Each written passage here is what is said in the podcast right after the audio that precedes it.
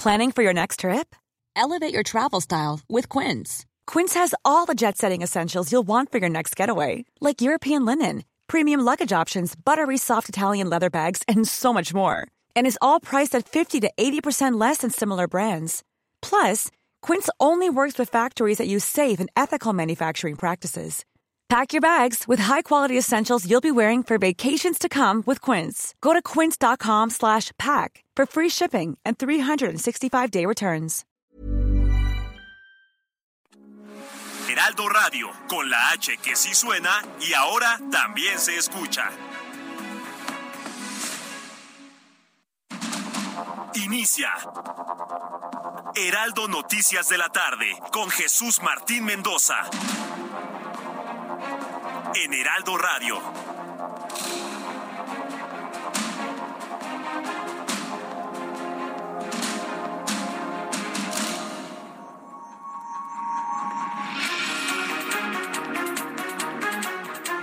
Las seis de la tarde en punto, las seis de la tarde en punto hora del centro de la República Mexicana. Bienvenidos, muy buenas tardes. Iniciamos el Heraldo Radio de este viernes. Ya se nos acabó la semana así de rápido, pero iniciando Hoy estamos empezando la segunda mitad del año 2022.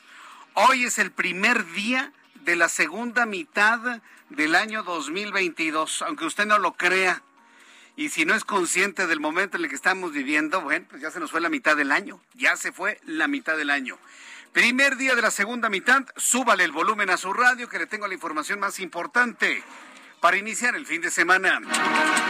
En primer lugar, le informo que arrancando el mes de julio, la Secretaría de Salud ha reportado 24.087 nuevos casos de COVID-19 en las últimas 24 horas, para un acumulado de 6.058.689 contagios y en materia de defunciones, 325.747 cuando se han sumado 31 muertos más en las últimas 24 horas.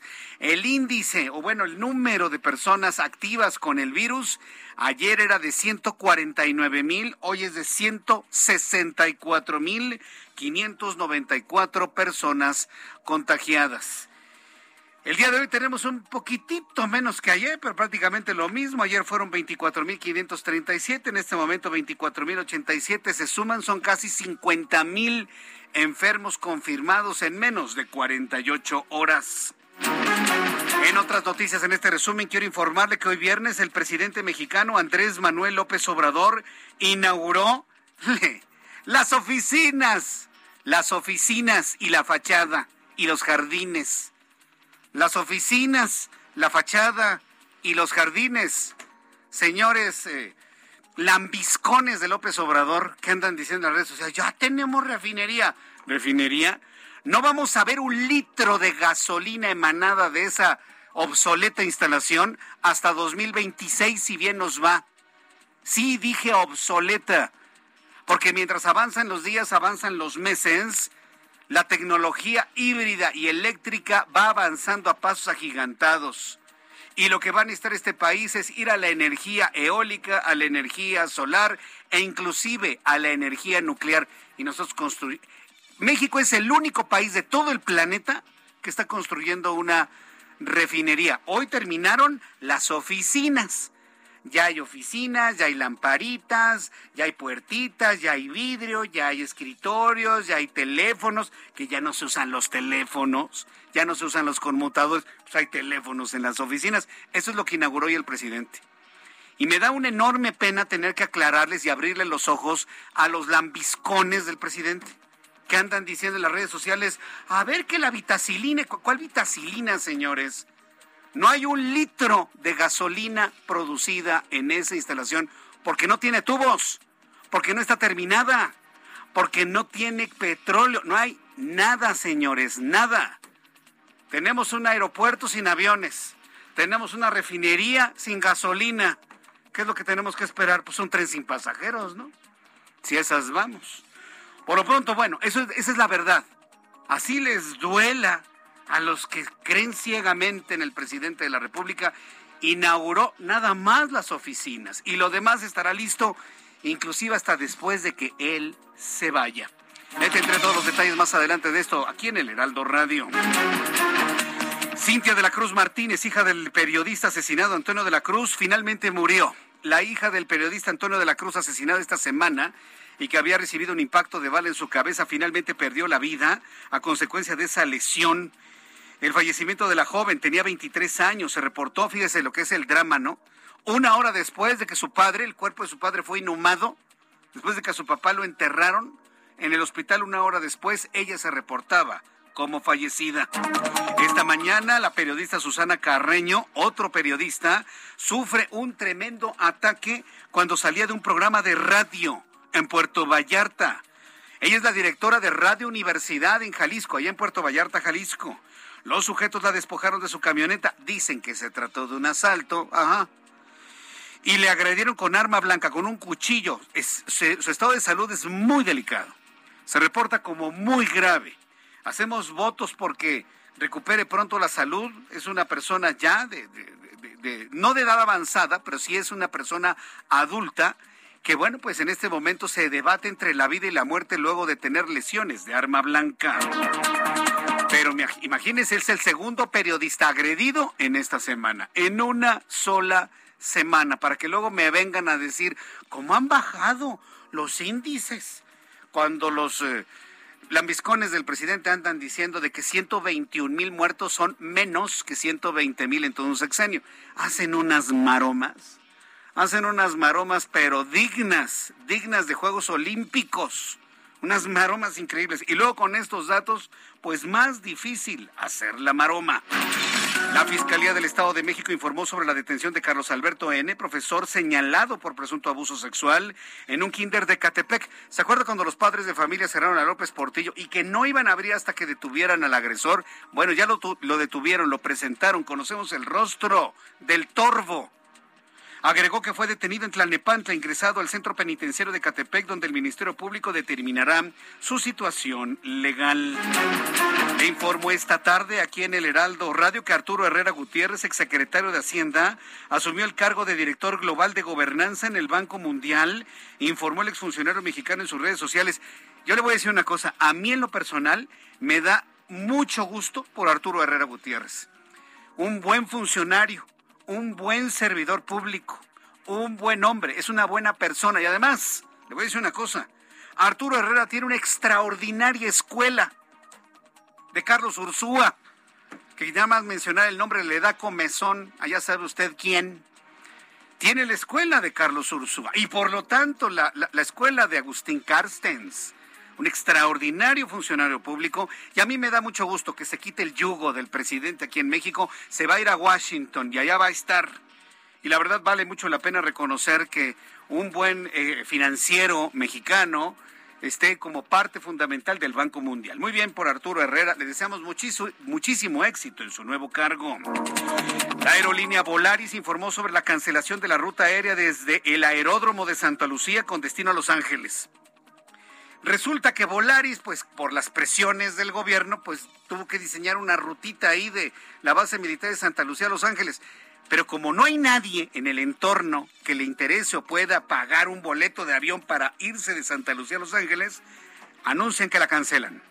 Así que este aeropuerto de internacional no tiene nada, absolutamente nada. Se le está cayendo el techo. Ya me tocó ver varias fotografías de cómo se desgarran los techos de tela que le pusieron los desgarra el viento, la lluvia, el medio ambiente, el sol intenso que cae en la zona. Bueno, pues Volaris informó sobre la cancelación de la nunca utilizada ruta aérea de desde Santa Lucía hasta Los Ángeles. La razón que tiene Volaris es la siguiente. Como no tenemos categoría 1 en la seguridad aérea y seguimos en categoría 2, pues no podemos volar a los Estados Unidos. Por lo tanto, Volaris eh, de alguna manera, ¿cómo decirlo? Condicionó, esa es la palabra, condicionó tener esta ruta de Santa Lucía a Los Ángeles hasta que México obtenga la categoría 1 en seguridad aérea que otorga el gobierno de los Estados Unidos. El fundador de Wikileaks, Julian Assange, entregó al Tribunal Superior de Londres un recurso de apelación contra su extradición a los Estados Unidos, gobierno que lo requiere para juzgarlo por delitos de espionaje. Noticias desde Ucrania, mucha atención porque la guerra sigue y recrudecida luego del ataque que esta semana le dimos a conocer sobre un centro comercial. Autoridades de Ucrania informaron sobre el hallazgo de una fosa ubicada en Mariupol con más de 100 cadáveres, denunciando que eran parte del grupo de civiles que habitaban los sótanos de la ciudad y que fueron atacados por los rusos de manera deliberada. Son las 6 de la tarde con 9 minutos hora del centro de la República Mexicana. Vamos con nuestros compañeros reporteros urbanos, periodistas especializados en información de ciudad. Gerardo Galicia, me da mucho gusto saludarte. Bienvenido, muy buenas tardes. El gusto nuestro, Jesús Martín. Excelente tarde. Y tenemos bastantes conflictos viales en la zona centro de la capital sobre el Doctor Río de la Rosa. Para nuestros amigos que van a utilizar esta vía y si se dirigen hacia Fray Servando Teresa de Mier, van a encontrar un avance complicado. Largos asentamientos en semáforos, pero además está lloviendo con mucha intensidad. Si van a transitar en la colonia Doctores, háganlo con precaución. Tenemos encharcamientos bastante severos. Incluso el agua ya está superando en algunas eh, calles el nivel de la banqueta. Así que va a que tomar en cuenta y manejar con mucha, mucha precaución si van a utilizar calles de la colonia Doctores. Por lo pronto, Jesús Martín, el reporte, seguimos muy, muy pendientes. Muchas gracias por esta información, Gerardo Galicia. Astro. Vamos a seguir con toda la información más adelante con mi compañero Daniel Magaña. Ha empezado ya un fenómeno de lluvia en algunos puntos de la capital del país. Yo le invito para que maneje con mucha precaución a esta hora de la tarde. Por favor, no se confíe. Hay que manejar con mucha precaución a esta hora y sobre todo que es viernes. Adelante, Daniel Magaña, ¿en dónde te ubicamos?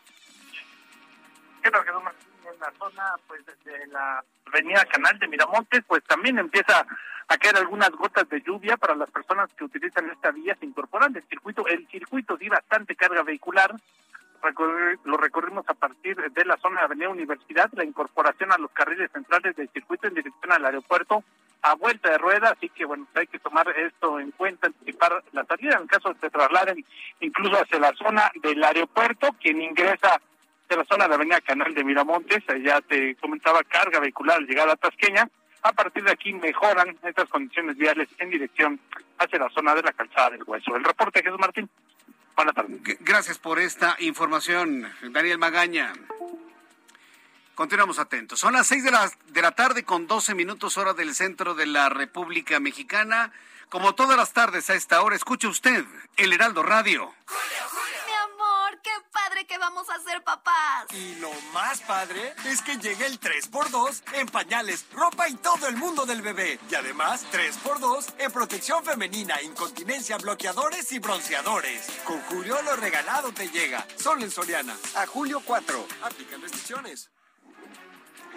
Y cuando son las 6 de la tarde con 12 minutos vamos a revisar lo que sucedía un día como hoy. Felicidades a todos los ingenieros hoy en su día. Felicidades a los ingenieros hoy en su día, hoy 1 de julio. Un saludote para el ingeniero Ángel Mieres, ingeniero. Felicidades hoy día de los ingenieros. Para mi cuñado Bernardino García Castillo. Berna, felicidades. Hoy día de los ingenieros, hoy 1 de julio. Les enviamos un enorme abrazo, de verdad. Gracias por siempre estar muy cerca de nosotros. Y bueno, pues también que se conmemora un día como hoy, 1 de julio en México, el mundo y la historia, Abraham Arriola. Amigos, bienvenidos. Esto es un día como hoy en la historia, primero de julio. 1751. En París se publica el primer tomo de la enciclopedia o diccionario razonado de las ciencias, las artes y los oficios. 1853. En Chile se vende el primer sello postal de aquel país. En 1861, en la Ciudad del Vaticano se publica la primera edición del Observatorio Romano. Canadá, en 1867, se independiza parcialmente del Imperio Británico. Y en 1874 en Filadelfia se abre el primer zoológico público. En 1908 se adopta la señal SOS como señal de socorro internacional. En el año 2000, en Latinoamérica se estrena oficialmente el anime o anime Digimon. Amigos, esto fue un día como hoy en la historia. Muchas gracias. De nada, Abraham, que la pases muy bien, disfruta mucho tu, tu, descanso, tus vacaciones. Yo aprecio doblemente el que, el que determines un poco de tu tiempo para recordarnos lo que sucedía un día como hoy. Vamos a revisar las condiciones meteorológicas para las próximas horas. ¿Qué esperamos?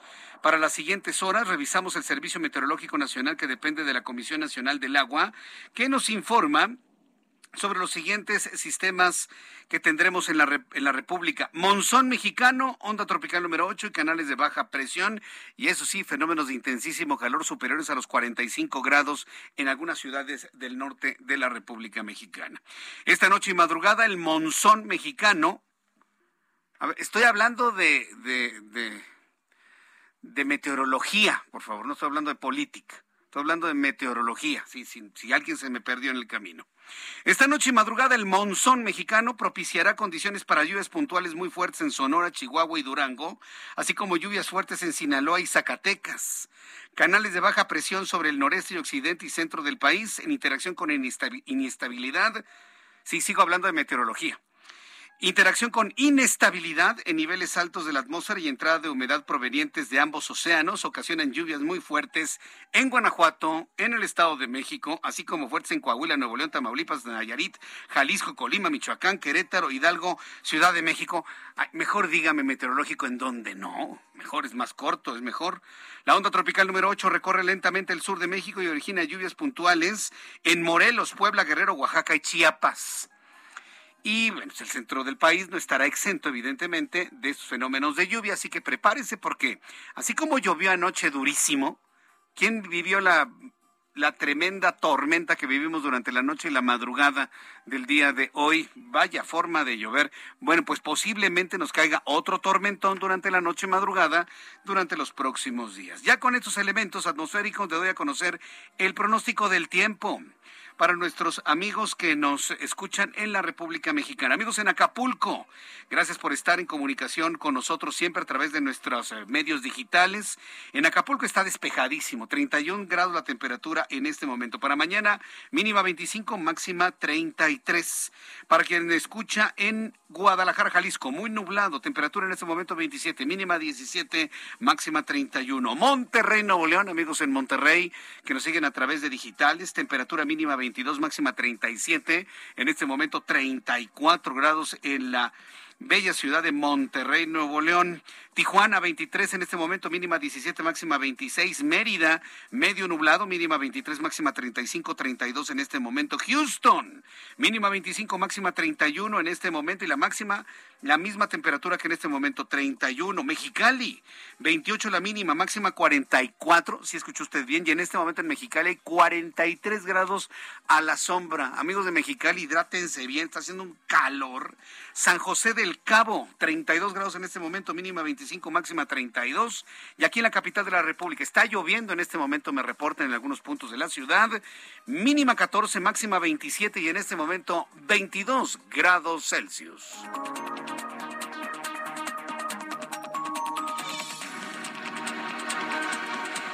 Ya son las seis de la tarde con 17 minutos hora del centro de la República Mexicana. El gremio periodístico, primera noticia del día de hoy, estamos consternados por lo que está ocurriendo en México.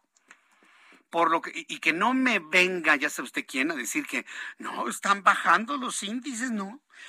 Que no nos venga, ya sabe usted quién, a decir, antes estaba peor. No es cierto, eso es una mentira. Antes no estábamos así, ¿eh? Antes no estábamos así. Y si me presiona y si me obliga, voy a sacar toda la información que salía entre el año 2000 y 2005, cuando todos los días asaltaban tres o cuatro bancos en la Ciudad de México. Y se juntaban cifras al final del año de 600 o 700 y hasta 800 asaltos bancarios en la Ciudad de México, cuando López Obrador fue jefe de gobierno. Eso es lo bueno y lo importante, tener memoria de tener memoria y de acumular ya una buena cantidad de años haciendo lo que hacemos. Entonces, que no me vengan a decir de que antes estaba peor. En la Ciudad de México a lo mejor sí, ¿eh? cuando él era jefe de gobierno. No puede ser que el gremio periodístico esté acechado de esa manera. Al principio, al principio de la semana matan a un periodista en Tamaulipas. Hace unas horas se murió su hija. Yo no sé si por el impacto de bala o por la profunda tristeza que en su alma sabía de que habían matado a su padre. Y hace unas cuantas horas nos enteramos de una agresión a la directora de Radio Universidad en Puerto Vallarta, Jalisco. Pero ella la agredieron con un arma blanca, con un cuchillo, con una navaja, tengo entendido. Inclusive artefacto que quedó en el lugar de la agresión. Empiezan a hablar de que se trató de un asalto a la camioneta. La camioneta la dejaron, no se la llevaron. ¿Quién asalta a alguien dejando lo que se quiere llevar? Nadie, por supuesto que no.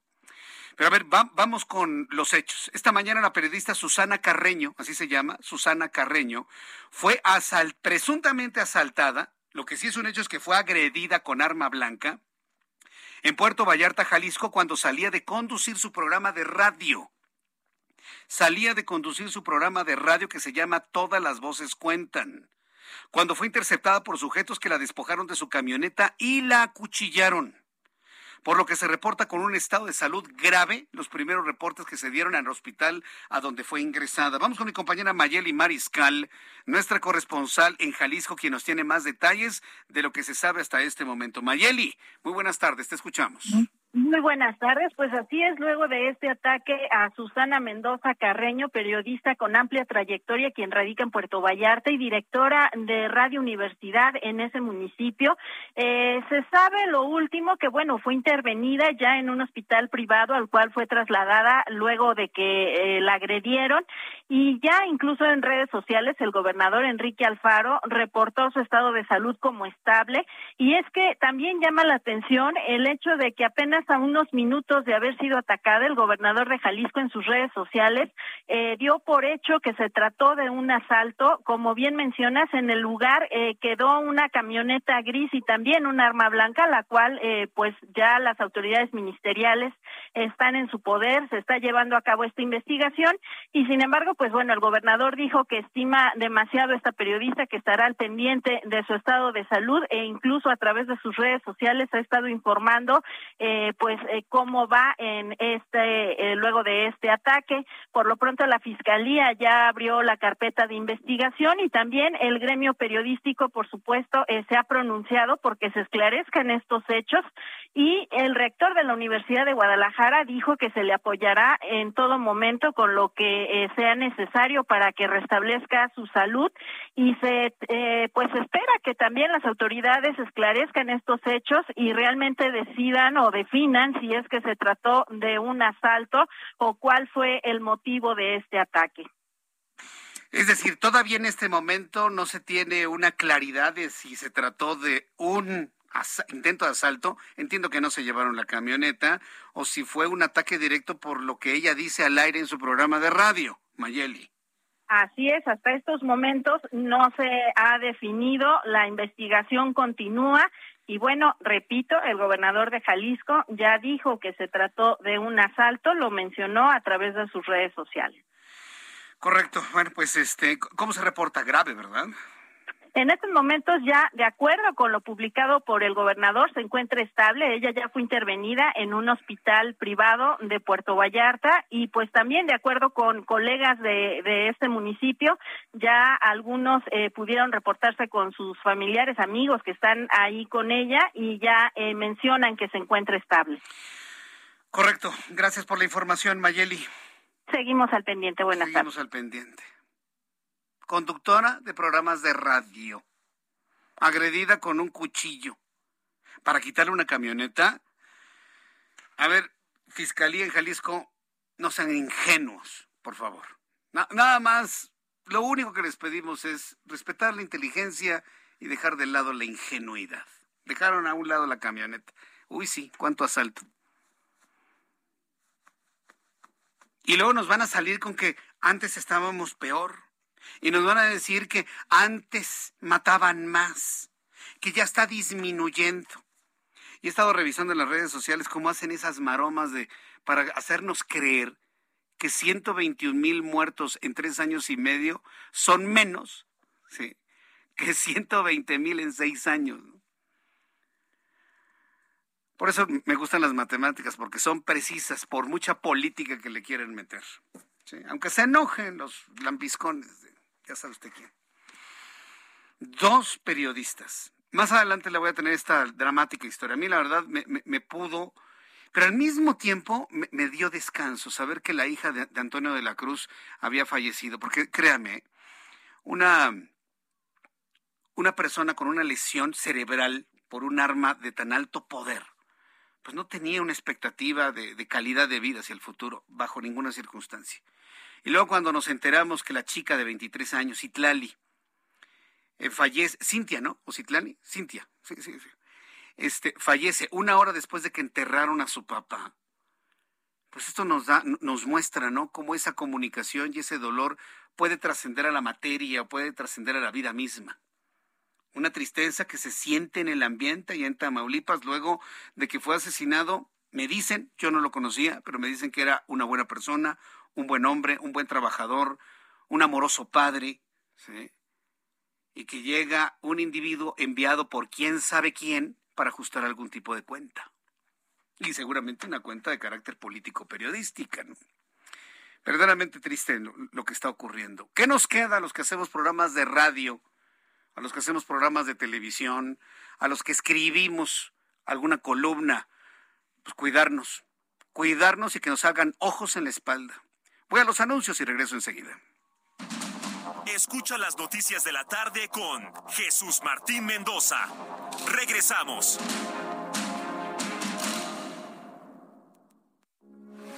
Heraldo Radio 98.5 FM, una estación de Heraldo Media Group. Transmitiendo desde Avenida Insurgente Sur 1271, Torre Carrachi, con 100.000 watts de potencia radiada. Heraldo Radio, la H que sí suena y ahora también se escucha.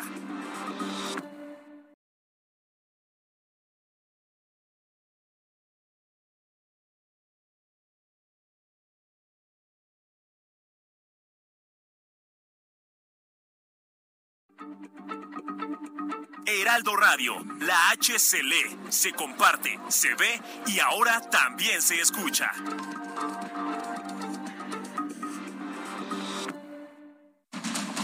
Continúa Heraldo Noticias de la tarde con Jesús Martín Mendoza.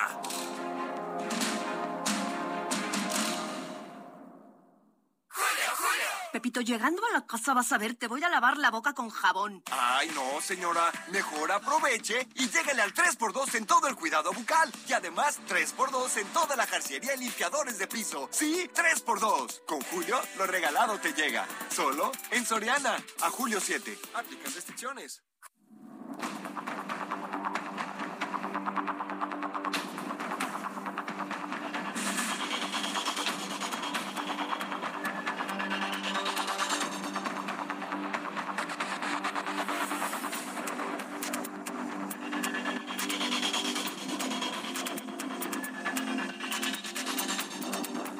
Son las seis, las seis de la tarde con 31 minutos. Es el tiempo del centro de México. Las 5 de la tarde con 31, tiempo de la montaña. Amigos en Sinaloa, gracias por estar con nosotros. Las 4 de la tarde con 31 minutos, tiempo del Pacífico. Saludamos con muchísimo gusto a nuestros amigos en Tijuana, en Mexicali, en San Diego, California, que nos escuchan a través del 1700 de amplitud modulada. Gracias por estar con nosotros a esta hora de la tarde. Revisamos lo ocurrido en Tamaulipas. Antes de ir con mi compañero Carlos Juárez, que es nuestro corresponsal en Tamaulipas, pues informarles sobre lo sorprendente ocurrido el día de hoy. Una hora antes de que sepultaran al periodista Antonio de la Cruz, una hora después, eh, se reportó el fallecimiento de su hija de 23 años, Cintia de la Cruz Martínez, quien recibió pues un impacto de arma de fuego en su cabeza durante el ataque armado contra su papá en Ciudad Victoria, convirtiéndose así en la segunda víctima mortal de ese atentado. Carlos Juárez es nuestro corresponsal y ha estado atento a toda esta tragedia ocurrida allá en Tamaulipas. Adelante, Carlos, gusto en saludarte. Hola, ¿qué tal, Martín? Qué gusto saludarte a ti todo tu. Así es, tú lo has comentado, esta tragedia, este atentado armado, se ha estado condenando por parte del gremio periodístico de prácticamente todo Tamaulipas, y a la espera de que se hagan las investigaciones pertinentes y también justicia. Y es que Cintia, la joven de 23 años que iba con su padre el día del atentado, el periodista Antonio de la Cruz, falleció una hora después de que su padre hubiera sido sepultado en un panteón de Ciudad Victoria. Ella ah, estaba con su papá dentro del vehículo que fue baleado por un sujeto quien llegó hasta la puerta de su vivienda en el fraccionamiento Puertas del Tamatán a bordo de una motocicleta y con una pistola de esas llamadas matapolicías o calibre 40 abrió fuego en contra del periodista en cuatro ocasiones. Sin embargo, una, uno de los proyectiles alcanzó a impactar en la cabeza de esta jovencita de 23 años de edad y que la tuvo entre la vida y la muerte desde el pasado miércoles. Desgraciadamente, después de la una de la tarde del día de hoy, se confirmó que la joven había muerto y bueno, cómo son las cosas, una, una hora después de que su padre había sido velado y también sepultado ahí en la capital. Hasta el momento, bueno, la Fiscalía General de Justicia solamente ha confirmado que ya fue atraído el caso por la Fiscalía General de la República, pero no se han dado mayores detalles o información. Hay que recordar que Irving Barrios Mujica, quien es el fiscal general de Tamaulipas, dijo que una de las líneas de investigación más fuerte es que haya sido víctima de este atentado por su labor periodística. Sin embargo, aseguró que había otras más que se estaban indagando. Así que bueno, lamentable este tema, esta situación que ha pasado aquí en Tamaulipas. Ya son dos víctimas mortales por este atentado armado en contra del periodista Antonio de la Cruz. Jesús Martín, es la información. Gracias por la información desde Tamaulipas, Carlos. Muy buenas tardes. Hasta luego, que te vaya muy bien. Ni un mensaje de duelo, ni un abrazo, ni lamentar. Y todo este tipo de cosas tiene que lamentar de una manera auténtica, ¿sí? Porque cuando usted le da un abrazo de condolencia a alguien sin sentirlo, cuando usted le dice un feliz cumpleaños a alguien sin sentirlo, si cuando usted hace un cualquier acto de, supuesta solidaridad y no lo siente del corazón, es la cosa más falsa que puede existir en el mundo. ¿eh? Sí, sí, es lo más falso que, y se siente aparte, la persona lo siente. Por lo tanto, bueno, pues este, a mí me sorprende que el presidente de la República no, no, no tenga esta, este dolor, ¿no? Hacia lo que está ocurriendo. Pero bueno, el problema finalmente es de él. el problema finalmente es de él. Es que están tronando cohetes. Bien, pero ¿cuál es la preocupación del presidente? Si matan periodistas, no, hombre, para nada. Su preocupación es inaugurar la refinería de Dos Bocas en Paraíso. Fíjese que a, lo largo de la tarde, no sé si usted, lo vio, Ángel, ¿tú lo viste? ¿O Giovanna? ¿Tú lo viste? ¿O Ali lo vieron? ¿Saben cuál fue la tendencia en redes sociales como a las 2 de la tarde, 2, 3 de la tarde? Vitacilina.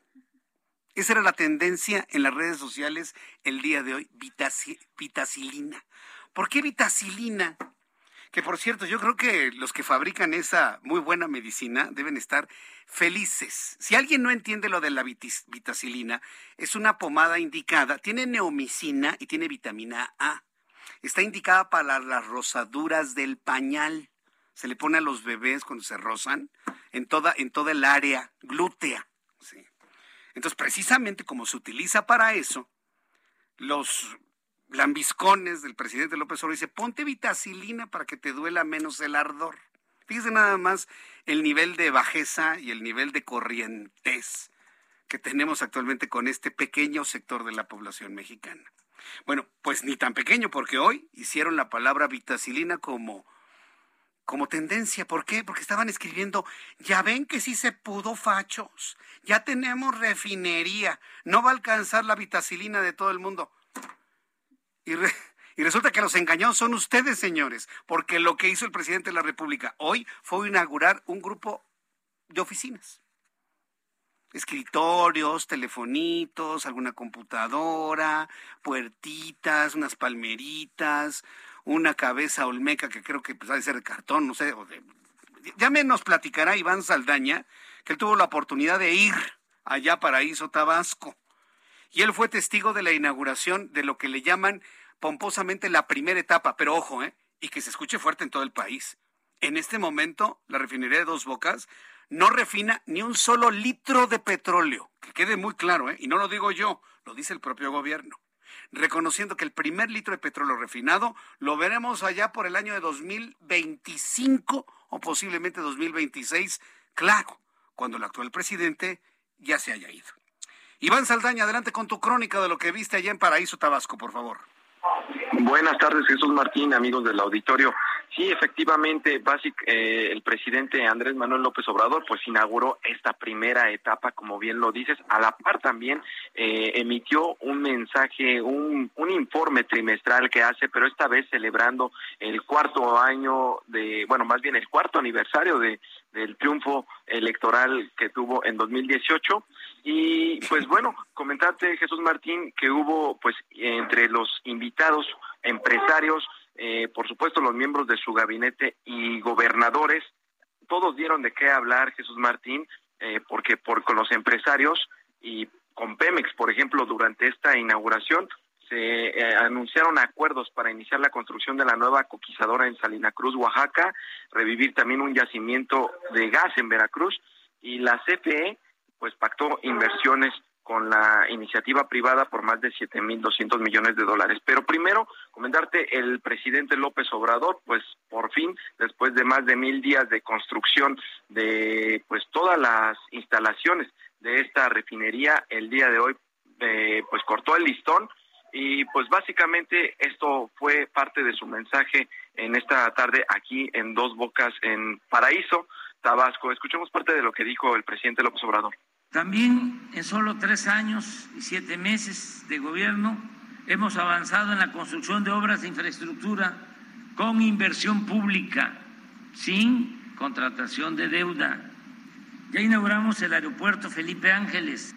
Ahora los ingenieros militares están iniciando el de Tulum, Quintana Roo. Estamos construyendo más de 1.500 kilómetros de vías para el tren Maya. Esto incluye también la construcción de los trenes en Ciudad Sagún, Hidalgo. En todo esto pensamos en la creación de empleos, en que se genere trabajo. Y el ejemplo está aquí en Tabasco y en el sureste. Por supuesto, Jesús Martín estuvo acompañando este mensaje, este cuarto, eh, este mensaje del aniversario del presidente López Obrador de su triunfo eh, y también la inauguración de las instalaciones de esta refinería. Estuvo Rocío Nale, quien, pues bueno, fue la que estuvo a cargo de la construcción de la refinería de Dos Bocas y también estuvieron algunos otros titulares de dependencias pero escuchemos cómo, cuál fue el mensaje de la secretaria de Energía, Rocional. La instrucción recibida fue iniciar inmediatamente con los estudios y preparativos en el sitio, al mismo tiempo que buscábamos a las mejores empresas del mundo en construcción de refinerías para licitar la de dos bocas, que procesará 340 mil barriles diarios de crudo tipo pesado de 22 a 24 grados API y que producirá 170 mil barriles de gasolina y 120 mil barriles de diésel de ultrabajo azufre. Una refinería con alta eficiencia energética y la más moderna tecnología del mundo. Jesús Martín, no faltaron los temas pues políticos coyunturales ahorita con el tema de las elecciones o por lo menos los que se perfilan para competir por la presidencia en 2024 del partido de Morena porque pues durante para llegar a este lugar a la refinería en los puentes eh, hubo también algunas mantas que colgaron para eh, en alusión en apoyo a Adán Augusto, secretario de Gobernación. Él le preguntamos en el momento en que en que iba a iniciar este evento, le preguntamos sobre estas mantas, dijo que desconoce su origen, pero las va a denunciar como lo ha hecho en otros estados donde ha aparecido apoyos eh, en referencia pues a esta candida, esta posible candidatura que pueda tener eh, de, de, Morena o pueda competir por esta candidatura de Morena para la presidencia. Claudia Sheinbaum, jefa de gobierno, otra de las llamadas corcholatas, pues también estuvo presente en esta inauguración, de hecho estuvo al frente con el presidente López Obrador y pues ella también habló de, le preguntamos sobre este apoyo que también se está dando al secretario de Gobernación y también a ella eh, por parte de algunos simpatizantes de Morena. Escuchemos lo que dijo. Somos eh, un equipo, es unidad. Ahí lo que decía el pueblo de México en la encuesta, y vamos a En el caso de que él sea el candidato a la presidencia, ¿lo apoyaría? Igual que estoy segura que si yo soy, él me apoyaría. ¿Primer presidenta? Sí, claro que sí, es tiempo de las Jesús Martín, pues así la información, se inauguró ya este estas instalaciones. Todavía, como bien lo adelantaste, todavía no va a producir eh, una pues una gota de, refinación del crudo. Eh, sin embargo, dice el presidente que pues podría comenzar operaciones a partir pasando el periodo de prueba a partir del siguiente año, pero bueno, todavía faltan muchas preguntas por hacerle al presidente que irá respondiendo eh, sobre todo en sus conferencias mañaneras. No creo que responda nada de lo que queremos saber, te lo puedo asegurar. Pero bueno, que tengas un buen regreso, Iván Saldaña. Muchas gracias. ¿eh? Muy buenas tardes. Hasta luego, muy buenas tardes. Es incómodo, créamelo, ¿eh? De verdad es incómodo. Esa es la información objetiva, ¿no? Pero créame que es muy incómodo el tener que ser vocero de todo esto. Las mejores constructoras del mundo, por el amor de Dios. Habla López Obrador de infraestructura en tres años y medio. Perdón, es la primera vez desde que tengo conocimiento, razón y conciencia de que un gobierno se tarde tres años y medio en hacer unas oficinas. Por Dios. Sí están haciendo un complejo industrial que mire, para cuando produzca gasolina, ahí le va el dato, ¿eh? Para cuando produzca gasolina en 2026, 2025, 2026, se nos va a olvidar dos bocas y nos vamos a acordar cuando la temporada de lluvia se inunde. Pero allá en 2025, 2026, cuando ya López Obrador ya no sea presidente, bendito sea el Señor. En la tercera parte, el 30% de los vehículos en México, si no es que más, estarán impulsados por motores híbridos. Es decir, un híbrido utiliza el 30% de la gasolina que utiliza ahora y otro porcentaje muy importante de autos eléctricos que podría rondar entre el 15 y el 20% de autos eléctricos que ya no usan gasolina. Para cuando esa planta empiece a producir gasolina, estará el declive en el uso de la gasolina y a cuatro años del cumplimiento de los compromisos para reducir el uso de combustibles fósiles signados en el protocolo de Kioto y otros protocolos y con los Estados Unidos para 2030. Acuerdos que firmó, por cierto, eh, la secretaria de Economía, eh, Tatiana Cloutier. Entonces, ¿a dónde vamos con esto? Fíjense que hay un mensaje de tweet de Twitter que, me gustó mucho, me lo envía Ergopes y lo retuitea Caronte. Muchas gracias amigos. Y fíjense, fíjense lo que me dice. Las simulaciones de este gobierno nos hacen recordar la película de La Ley de Herodes, que lo representa muy bien Damián Alcázar. ¿Alguien recuerda la película de La Ley de Herodes? El personaje era Varguitas, un presidente municipal. Bueno, alguien que se quedó como presidente municipal y para decirle al pueblo que ya había, ¿no? Un pueblo abandonado en la nada, ¿no? En medio de la tierra, ¿no? Que ya llegaba el progreso, puso un poste para los cables de energía eléctrica que nunca llegó. Ah, pues estamos ante lo mismo. Ante lo mismo. Y que alguien me diga que exagero. Es la, no es falso, pero se exagera, ¿no? Como dice la señora Vilchis. Sí. Sí, por supuesto que sí. Eh, y bueno, pues ya nada más para cerrar esto, le estoy compartiendo un super tweet, porque la verdad es un super tweet de Alejandro Ope. Eh, la verdad yo le agradezco mucho a Ope que tenga tan, tan, tan buenos atinados comentarios. Ahorita le digo qué es lo que dice, nada más déjeme ubicarlo. Lo tengo en mi cuenta de Twitter, yo le invito al público que si me quiere seguir, eh, me siga a través de Twitter, arroba Jesús Martín MX, arroba Jesús Martín MX. Precisamente Alejandro Ope dice, un aeropuerto sin vuelos, una refinería sin, gas, sin gasolina, sigue un tren sin pasajeros. Bueno, cuando son las 6 con 47, 6 de la tarde con 47 minutos, hora del centro del, de la República Mexicana. Vamos a entrar en comunicación y me da un enorme gusto saludar a Guadalupe Acosta Naranjo, integrante del grupo promotor del Frente Cívico Nacional Frente Cívico Nacional, a quien le agradezco mucho estos minutos de comunicación con el auditorio del Heraldo. Estimado Guadalupe Acosta Naranjo, años que no nos saludábamos en la radio, qué gran oportunidad. Bienvenido al Heraldo Radio, estimado Guadalupe Muchas gracias, José Martín, pero yo te escucho casi todas las tardes. Sí, bueno, pues muchas gracias por siempre preferir nuestro programa de noticias. A ver, platícanos, ¿qué significa esto del Frente Cívico Nacional? Estoy entendiendo que es una iniciativa que busca la unidad para la postulación de alguien que impida el regreso o que repita el Movimiento de Regeneración Nacional en la presidencia de la República en 2024. Entiendo que están saliendo muchos movimientos. ¿Cuál es la diferencia de este frente con lo que ya conocemos hacia adelante? Déjame, te lo trato de explicar de esta manera, Jesús Martín. ¿Qué no es el Frente Cívico? Ah. El Frente Cívico no es ni pretende ser un partido político. ¿Qué tampoco tiene el Frente Cívico? El Frente Cívico no tiene un candidato en especial a quien impulsar no somos un comité de campaña de nadie. ¿Qué sí somos en el Frente Cívico? Bueno, una agrupación de cientos de miles de personas que hemos construido comités en todo el país ya, tenemos comités en las 32 entidades de la República, que tiene como objetivo dos temas importantísimos para nosotros. Uno, construir la máxima unidad posible en la elección de 2024.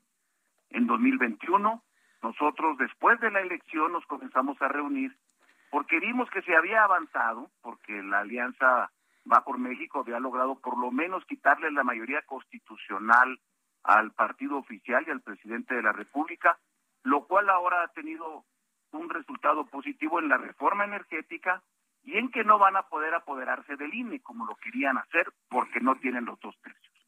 Pero si hubiera habido elección presidencial hubieran vuelto a ganar porque en aquel tiempo Morena, PT y Verde en el 2021 sacaron 22, 21 millones de votos ellos, los tres partidos, y PRI, PAN, PRD sacaron 20 millones. O sea, hubo una diferencia de un millón de votos. Si hubieran, si hubiera habido elección presidencial, hubieran ganado con menos, pero hubieran ganado. Y MC sacó 3 millones y medio. Bueno, el conjunto de votos de la oposición es superior a los votos de la coalición gobernante. 23 millones contra 21 millones. ¿Qué, ¿Cuál es nuestro primer objetivo? Insistir, a pesar de que hay resistencias, pero lo nuestro es insistir en que debamos de ir juntos los cuatro partidos políticos y además incorporar a mucha más ciudadanía. Ese es el primer objetivo. El segundo objetivo es escoger un candidato o candidata. Pero como no vemos que en este momento ese personaje ya está, Jesús Martín, lo que andamos pidiendo, queriendo, es que ese persona, esa, esa candidatura, hombre o mujer, surja de elecciones primarias. Que los que se están anotando, si Santiago Krill se quiso anotar, si se quiere anotar a Naya, si se quiere anotar eh, Xochitl Galvez o, o quien sea, Enrique de la Madrid, que se anoten cumpliendo ciertos requisitos, recorran el país, armen sus estructuras, hagamos debates en en todas las capitales y en todos los medios de comunicación donde se pueda, dejemos de pensar en la mañanera y que vote y que millones de ciudadanos elijan al candidato o candidata oposición para tener un solo candidato. Primeras preguntas. En toda esta idea que me parece muy bien y que me recuerda muchísimo al Frente Democrático Nacional de 1988, aquel frente del ingeniero Cuauhtémoc Cárdenas, de Porfirio Muñoz Ledo y que vaya, que se hizo una gran historia, que habían ganado la presidencia en 1988, todos lo recordamos finalmente, pero bueno, esa es otra historia. Están aglutinando a cuatro partidos políticos, PAN, PRI, PRD, Movimiento Ciudadano le van a hacer la invitación. Yo entiendo que ya hay, un, ya hay un movimiento que se llama Así por México, que tiene exactamente la misma idea. Se están, se están sumando a ellos, buscan sumarlos a ellos, es una idea paralela. ¿Cómo entenderlo? Porque ya lleva un tramo andado, sí por México, Guadalupe Acosta. Sí, tenemos, tenemos perfecta coordinación con Sí por México, ah. al grado de que hemos acordado que la estructura territorial, porque ellos no pudieron o no quisieron o no intentaron construir una estructura en todo el país. Mm. Ellos hicieron solamente un grupo nacional y no se y no hicieron un trabajo territorial que nosotros sí estamos haciendo. Y tal lo estamos haciendo en coordinación con ellos que hemos comenzado a fusionar las estructuras de Sí por México con las del Frente Cívico Nacional y con las de otras organizaciones, porque si estamos pidiendo la unidad de los partidos, mal haríamos nosotros en dividirnos en la sociedad. Tenemos que construir una unidad completa, lo estamos trabajando con Sí por México, también vamos a trabajar conjuntamente el programa con otras organizaciones con Futuro 21, con sociedad civil y vamos a convocar, mañana se, se hará, te lo adelanto, a una cumbre ciudadana de todas las organizaciones que de distinto símbolo y de distintas regiones del país han venido construyendo esta necesidad de actuar conjuntamente en el 24, de no mirar los toros desde la barrera, de no solamente ser críticos, sino también de ponernos manos a la obra para trabajar, porque derrotar a este partido y a este presidente con todo su autoritarismo y toda su fuerza no es tarea de unos cuantos dirigentes, es tarea de millones de ciudadanos y nosotros nos queremos sumar a eso. Entonces, sí, la respuesta sí, estamos trabajando de manera unificada y el Frente Cívico aspira a ser un movimiento unitario del conjunto de organizaciones que andan en rolando por todo el país. Ahora que Guadalupe Acosta Naranjo ya mencionó algunos nombres, de los que podrían ser, porque esa es una parte que me parece central, porque ante la condición política que tenemos de mesianismo, pues se requiere, si no alguien equivalente, alguien que también tenga un imán muy importante, un discurso político estructurado, una imagen potente ante los medios de comunicación. Mencionó varios nombres. Yo voy a preguntar por dos personajes más, si los están visualizando en la lista. Marcelo Ebrard, actual secretario de Relaciones Exteriores, Ricardo Monreal, presidente de la Jucopo en el Senado. ¿Los ven en esta estructura también? Pues nosotros los vemos en la estructura corriendo en Morena. Sí. Ellos tendrían que tomar una decisión y nosotros tendríamos que valorarla. Nosotros no somos un movimiento excluyente, pero ellos ahorita han decidido que los llamen cortolatas. Y nosotros no queremos tener cortolatas en el Frente Cívico. En el, este gran movimiento queremos tener hombres y mujeres libres que presenten sus virtudes, que sean con capacidad, que tengan autonomía, que no sean títeres de nadie, y para eso quisiéramos construir mucha ciudadanía y mucha gente libre. Entonces, no nos, no nos cerramos a hablar con nadie, pero ellos hasta este momento se han decidido llamar corcholatas, como ellos sabrán. Si dan el paso para acá, nosotros no tendríamos ninguna objeción en sentarnos a platicar con quien quiera sumarse. Nada más que tiene que tener una cosa también, aparte de autonomía, proyecto de país distinto a lo que se está haciendo hoy. Muy bien. Porque si lo que nos van a proponer es continuidad, no, muchas gracias, es lo que no queremos. Es lo que no se quiere. Bueno, Guadalupe Acosta, tengo que ir a los anuncios. Nos comprometemos en volver a platicar eh, la próxima semana. Muchas gracias por este tiempo, Guadalupe Acosta. un abrazo, un abrazo y muchas gracias por esta oportunidad. Abrazo, mensajes y regresamos. Escucha las noticias de la tarde con Jesús Martín Mendoza. Regresamos.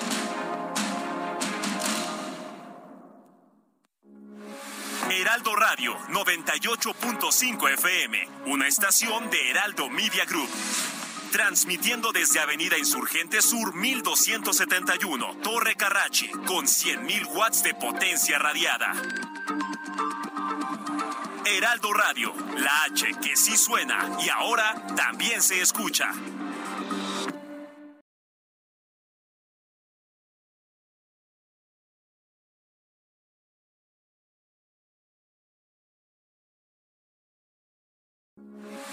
Heraldo Radio, con la H que sí suena y ahora también se escucha. Continúa Heraldo Noticias de la tarde con Jesús Martín Mendoza.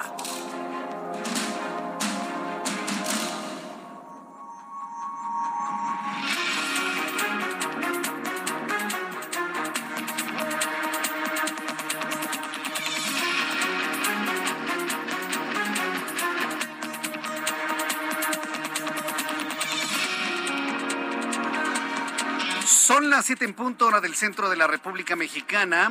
Le informamos las noticias más importantes aquí en el Heraldo Radio y le presento un resumen con los asuntos más importantes que han ocurrido en México y en el mundo.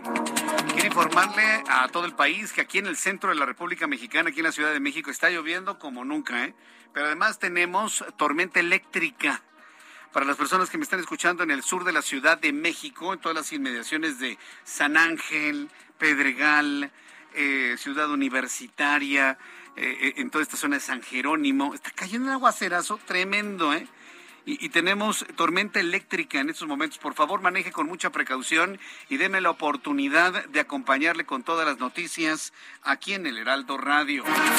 También quiero informarle que arrancando el mes de julio, la Secretaría de Salud reportó 24.087 casos de COVID-19 en las últimas 24 horas. El acumulado de contagios ya suma 6.058.689 contagios. 31 muertos en las últimas 24 horas para una suma de 325.747 muertos en lo que va de la pandemia. Claro, cifra oficial. El índice de letalidad está en 5.5%. Tal y como le informé al inicio de nuestro programa de noticias, hoy el presidente mexicano inauguró las oficinas, las primeras oficinas de lo que será una refinería y que empiece a refinar gasolina, bueno, refinar petróleo para convertirle en gasolina hasta el año 2026.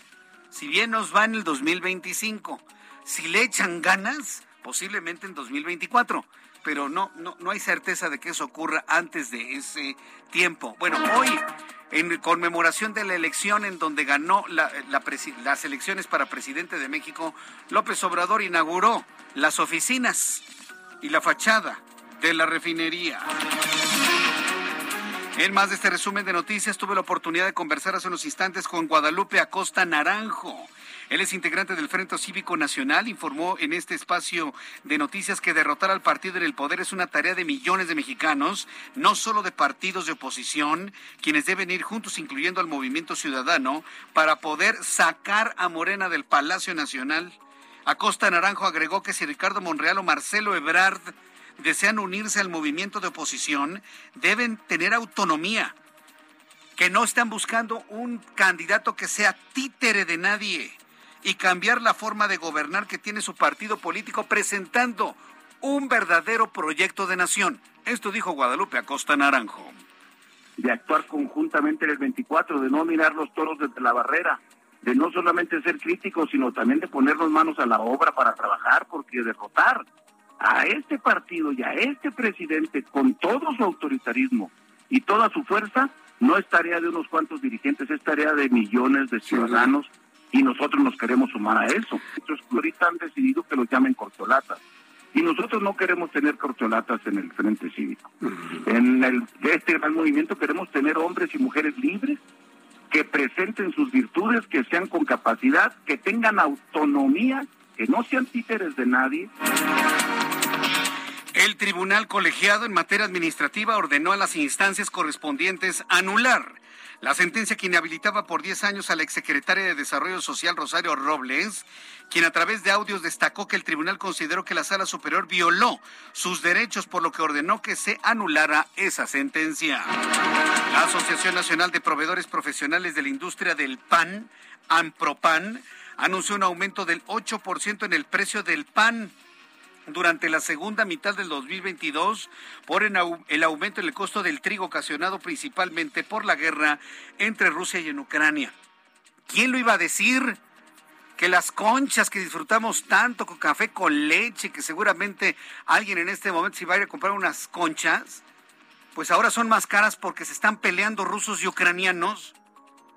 Es insólito lo que le estoy informando. Bueno, entonces imagínense, se está elevando el precio del trigo y se va a elevar 8% más. ¿Cuánto cuesta una concha? A ver, 7 pesos en algunas panaderías. 15 pesos, 15 pesos, ¿sí? A mí me ha tocado ver piezas de pan dulce de más de 20, de 20 pesos, de 23, de 24 pesos. Y no le estoy hablando de las panaderías, pastelerías de lujo. Estoy hablando de las panaderías regulares, ¿sí? No sé, una Esperanza, una Santo Domingo, un Olmedo, este, el, Elizondo, la espiga, ¿sí? Es más, antes de que se construyera este edificio donde estamos aquí en el Heraldo, había una gran panadería con cafetería que se llamaba La Veiga, aquí, en, aquí en estas instalaciones donde estamos transmitiendo hace muchos, muchos, muchos años. La vida era en blanco y negro todavía. Entonces yo me acuerdo, mi papá nos traía aquí a comprar pan. Pero imagínense, el pan de dulce que debería costar que es prácticamente un producto de primera necesidad, va a subir 8% más de lo carísimo que ya lo encuentra en las panaderías.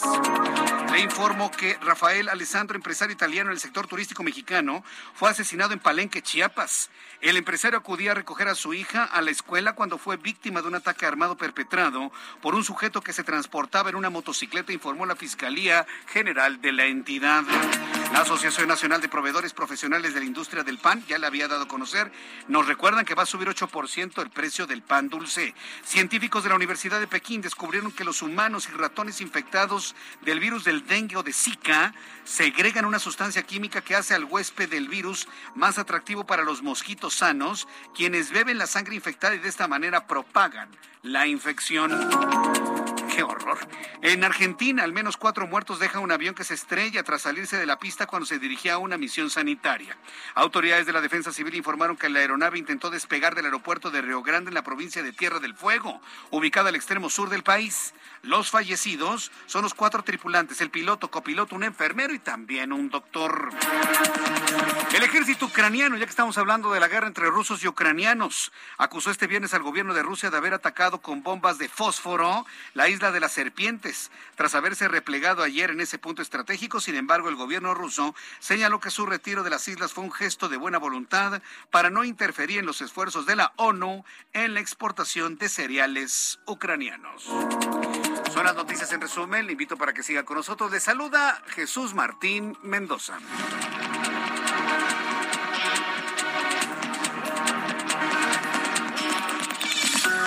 son las siete con ocho, las 19 horas con ocho minutos, hora del centro de la República Mexicana. Vamos con nuestros compañeros reporteros urbanos, periodistas especializados en información de ciudad.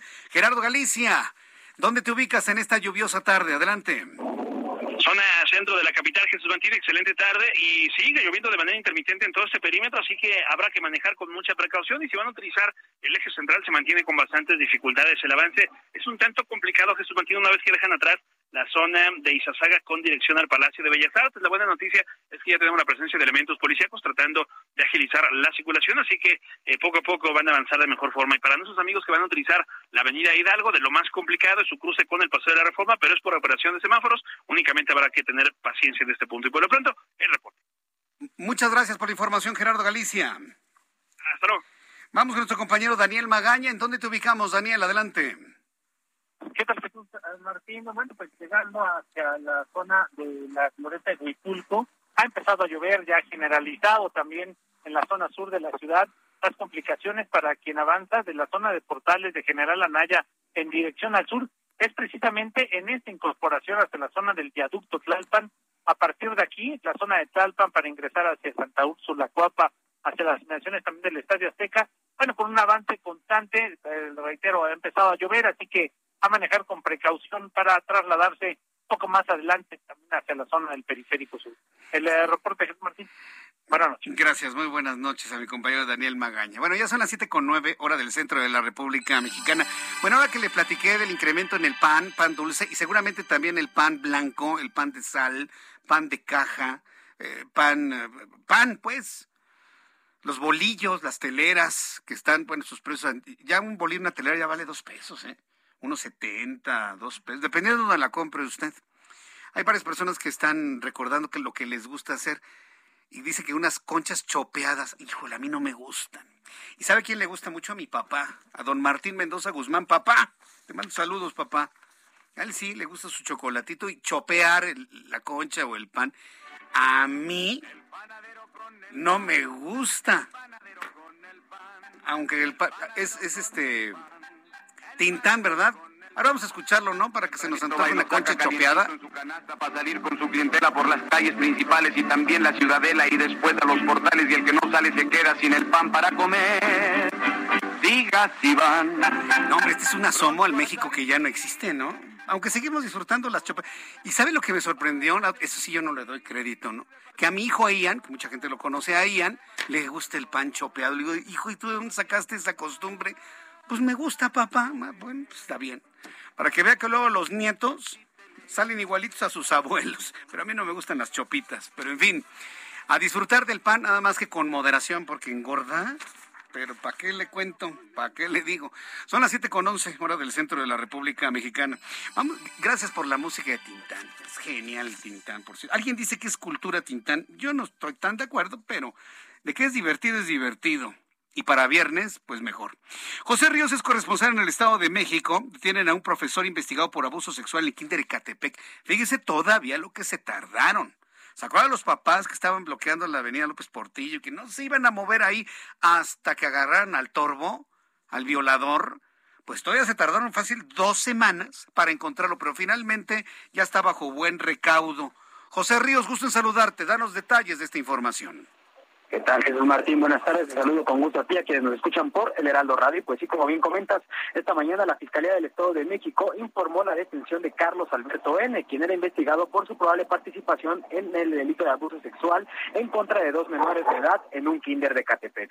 El docente fue detenido este jueves por agentes de investigación para la atención de violencia de género en el municipio de Tlanelpantla. Esto tras las indagatorias derivadas de las denuncias de los padres de, las, de los padres de familia de las víctimas que hicieron hace dos semanas. La corporación detalló que el sujeto contaba con tres órdenes de aprehensión por su posible agresión de los menores de esa institución educativa, por lo que fue trasladado al penal de Chiconautla en Ecatepec. Cabe recordar a Jesús Martín que, bueno, pues fue el pasado 22 de junio cuando los familiares de las víctimas y acompañados de otros padres, pues bloquearon la avenida López Portillo en protesta por el presunto acto de acoso sexual de dos menores de edad en el Jardín de Niños Concha Virreal. Los familiares quienes mantuvieron el bloqueo por más de 24 horas denunciaron que las autoridades escolares intentaron incluso para este evento e inclusive los docentes de esa institución negaron los actos de abuso, los cuales pues bueno, hasta este viernes pues ya se realizaron estas detenciones y pues ahora quedará eh, pues en manos de la del Poder Judicial del Estado de México sobre esta situación. Ese es el informe que te tengo, Jesús Martín. Muchas gracias por la información, José. Oye, que no lo vayan a soltar, ¿eh? Al tipo este, porque no son capaces, José Ríos. Estaremos pendientes al respecto, Jesús Martín. Bueno, gracias por la información, José. Que te vaya muy bien. Hasta luego. Bueno, pues digo, yo sé que él no pertenece a la fiscalía, ¿no? Pero que tengan cuidado de que no lo vayan a soltar, porque entonces sí las cosas se van a complicar muchísimo. Me da mucho gusto, ya hablando de cosas que nos dan gusto, que Arturo Herrera, mire, envidia de la única que hay, de la mala, ¿no? Que finalmente se fue a otro lugar para no estar soportando los regaños y las humillaciones de, alguna persona. El secretario de Hacienda, exsecretario de Hacienda y Crédito Público, Arturo Herrera, informó a través de sus redes sociales que va a asumir la dirección global de gobernanza del Banco Mundial en Washington. Me da mucho gusto por Arturo Herrera, por, porque es un profesional, ya se lo comentaba, buen servidor público, tiene una gran escuela, la de Carlos Ursúa, por supuesto, y bueno, pues una representación, un hombre va representando a México para el Banco Mundial y eso es digno de reconocerse. El exfuncionario mexicano se desempeñaba en la titularidad de la unidad de gobernanza, pero únicamente para el sudeste asiático. El, exsecretario de Hacienda aseguró que luchará por un mundo más equitativo, dice, a pesar de los retos económicos ocasionados por la pandemia, la inflación y el conflicto bélico que se desarrolla en Ucrania. Entonces, Arturo Herrera, pues avanza, ¿no? En estas posiciones del Banco Mundial y pues le enviamos una gran felicitación y pues es, es, es, bueno finalmente que se encuentre ya mejorando en su carrera. En otra noticia, cuando son las siete con catorce, hora del centro de la República Mexicana, me da mucho gusto saludar a Ramsés Peck. Él es asesor en materia de energéticos y lo hemos invitado para que nos dé una primera impresión de la inauguración de estas oficinas de un complejo que pretende ser una refinería dentro de, ¿qué será? Tres o cuatro años más tres o cuatro años más. Eh, y, saber cuál es el futuro de las refinerías en nuestro país cuando está creciendo de manera acelerada el dejar de lado los combustibles fósiles para ir a opciones eléctricas, híbridas, cuando hablamos de vehículos automotores. Ramsés Peck, me da mucho gusto saludarlo. Bienvenido, muy buenas tardes. Buenas tardes, Jesús, ¿cómo estás? Un saludo. Eh, gracias, igualmente, Ramsés. Pues hoy se inauguran las oficinas apenas de lo que será la refinería, pero no veremos un litro de petróleo refinado convertido en gasolina pues hasta 2025 tengo entendido y a lo mejor hasta 2026. ¿Realmente conviene esa gigantesca instalación para cuando ya estemos tan cerca del año 2030 y cumplir con las metas de electrificación e hibridación de nuestros vehículos automotores, Ramses Peck? Bueno, qué bueno que me hace esa pregunta porque hay que dejar algo bien claro. En México existen alrededor de 34, 34 millones de automóviles de pasajeros, es decir, de coches normalmente que usted y yo conocemos de combustión. Eh, y, y de los cuales más o menos 3.000 carros son eléctricos y más o menos entre 127 mil de tipo híbrido que son eléctricos y siguen consumiendo combustible. Entonces estamos hablando que no llega ni el 1% del total de carros del tipo eléctrico y creo que no es nada comparado con los 34 millones. Entonces, quiere decir que en México sí vamos a seguir utilizando combustibles derivado que no existe una política pública en donde usted y yo y todos los que quisiéramos tener un carro eléctrico, es imposible al día de hoy tenerlo porque uno más o menos pequeñito que tiene más o menos una autonomía de no más de 300 kilómetros y una velocidad máxima de 80, bueno, cuestan como 800 mil pesos. Y ya lo vimos que en, el Seguro Social, que dice que de 10 mexicanos que están en el Seguro Social, 6 están ganando menos de dos salarios mínimos. Dicho esto, eh, creo que lo que hay que entender de la refinería de Olmeca es que inauguraron hoy solo la infraestructura donde está el centro de almacenamiento y, administración y oficinas, como lo dijeron en los discursos que escuchamos hoy, pero lo más importante es que todavía no sabemos si en su totalidad ya está instalada la refinería para empezar a hacer las pruebas. Entonces, supongamos que no y que falten cinco meses y que empiece todo en diciembre, está bien cumplido la, la conectividad, empezarían las pruebas y las pruebas deben durar no más de seis o ocho meses, pero dependerá de, sobre todo de que no exista ninguna falla, porque en dado caso, bueno, tendríamos que preguntarle al tecnólogo o al que hizo la construcción cómo reparar y tendrían que llevar a su personal. A ver, esto es importante porque en, lo que yo he podido investigar sobre los tiempos de pruebas de cualquier refinería eh, que sea lo suficientemente segura, pues no son de menos de dos años, este Ramses Peck. ¿Por qué aquí hablan de ocho meses? ¿Tanta es la prisa? No, lo que pasa es que cuando hablan de dos años estamos hablando de hace refinerías que se pusieron hace más de 20, 30 años y hoy la modernización nos permite un poquito más. Lo que hay que hacer es, en los, sentidos es que Estados Unidos se hizo ocho meses en el mundo ideal, pero todos sabemos que las refinerías por lo regular tienen problemas de fallas y un equipo falla y hay que hacer la conectividad. Regularmente eh, lo que hemos visto, los tiempos pueden variar desde un año hasta dos años, como bien lo comenta, pero vamos a depender mucho de todo lo que se pueda tener. Y hay y algo muy importante, miren, lo más importante de aquí es que esta administración tiene que dejar un precedente en donde deje claramente a quién compraron, cómo lo compraron y cuáles fueron los términos y condiciones, porque la siguiente administración, pues el que vaya a operar y el que tenga el control de esta refinería, o sea el director de Pemex, pues tiene que tener como cuando compra uno la lavadora en su casa, a saber la, la garantía, eh, qué va a pasar si se llega a fallar en un año o dos años, y creo que debe haber una transparencia, no para esta administración, sino para las siguientes, quién, cómo lo compraron y cuáles fueron los términos y condiciones. Eh, pero independientemente de, los números reales, de la, de, la cantidad de autos, de, motor de combustión interna y demás, la tendencia es dejar el combustible de lado tarde o temprano. No es una refinería que llega tarde que, se va a volver obsoleta muy rápido, más que otras refinerías en México y en el mundo, Ramsés? Le, vuelves a marcar, por favor, para que nos, nos comente esto, ¿no? Porque pues, finalmente de eso se trata, ¿no? De tratar de entender si el dinero, sin pedirnos nuestro permiso para usarlo, para construir ese, ese complejo industrial de ese tamaño, pues va a rendir fruto, si realmente va a valer la pena, ¿no? Porque cuando usted compra, cuando usted compra algo, cuando usted compra algo, pues usted hace un cálculo para saber si le va a durar mucho tiempo. Le preguntaba a Rancés, se nos había cortado la comunicación, ¿realmente será una refinería que dure al tiempo, que realmente convenga, si tomamos en cuenta que tarde o temprano nos vamos a electrificar en todo el mundo, sobre todo en México? Bueno, en México el conveniente que tenemos es que los combustibles fósiles se llaman carbón, gas natural y los combustibles derivados que salen de los del crudo. En México, como nosotros no tenemos un plan de nación de largo plazo, es exenal, nosotros no tenemos una transición energética no solo en el sector, en la generación de la electricidad. Hoy producimos casi el 60% con gas natural y este produce casi 350 kilogramos de dióxido de carbono cada vez que estamos generando un megawatt. Entonces, en México no existe un plan real y que sea pegado a lo que vamos a realizar. Y lo digo esto porque el presidente comentó en los 10 puntos que presentaron cuando hubo la reunión que el presidente Biden eh, convocó a varias naciones, en donde dice que México va a ser el va a tener el 50% de la manufactura. No está diciendo que vamos a tener el 50% de vehículos circulando. Hay una gran diferencia en construir y que estos vehículos se pongan en, eh, en rodación en las carreteras y en nuestras calles de nuestro país. Es ahí el inconveniente que no importa que nosotros estemos comentando que estamos en la transición, si muchos de nosotros no tenemos el acceso y sobre todo la Comisión Federal de Electricidad, eh, en el discurso que dieron hoy en la mañana, bueno, pues ya están trayendo más gas natural porque están haciendo convenios con con ciertas empresas para poder ampliar la cantidad de gas natural que venga a nuestro país.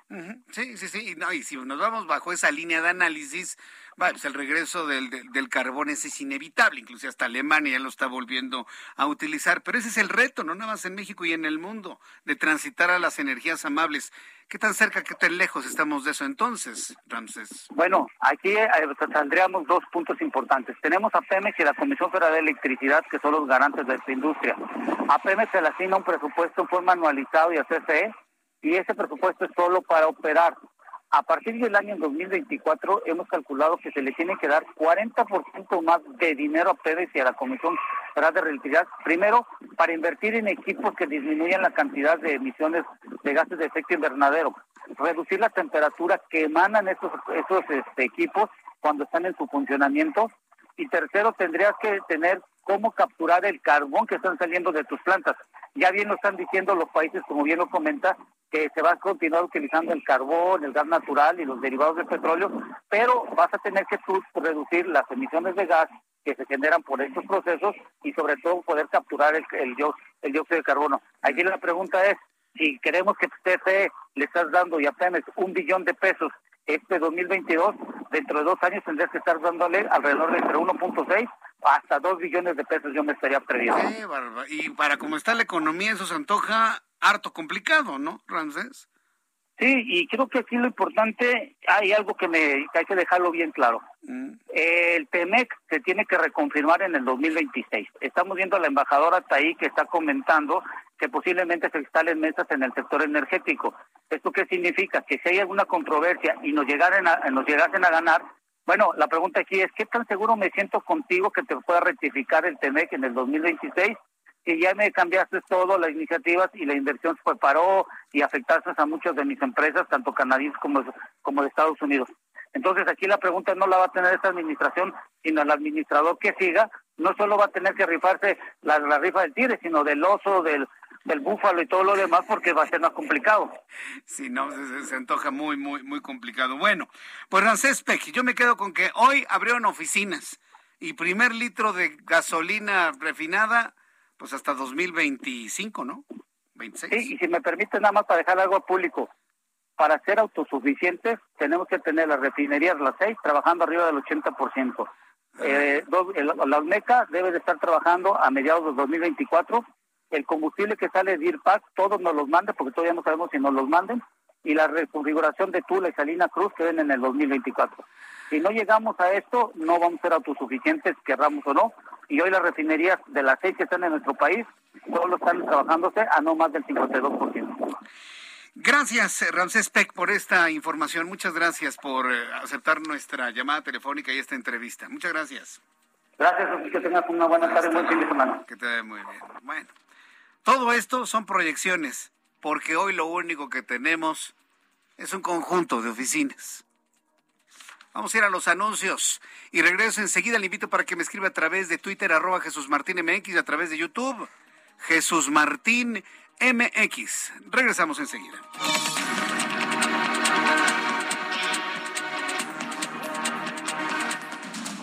Escucha las noticias de la tarde con Jesús Martín Mendoza. Regresamos. Heraldo Radio, con la H que sí suena y ahora también se escucha.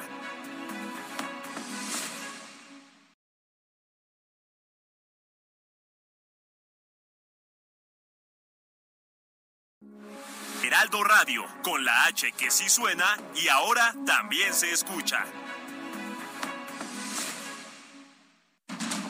Continúa Heraldo Noticias de la tarde con Jesús Martín Mendoza.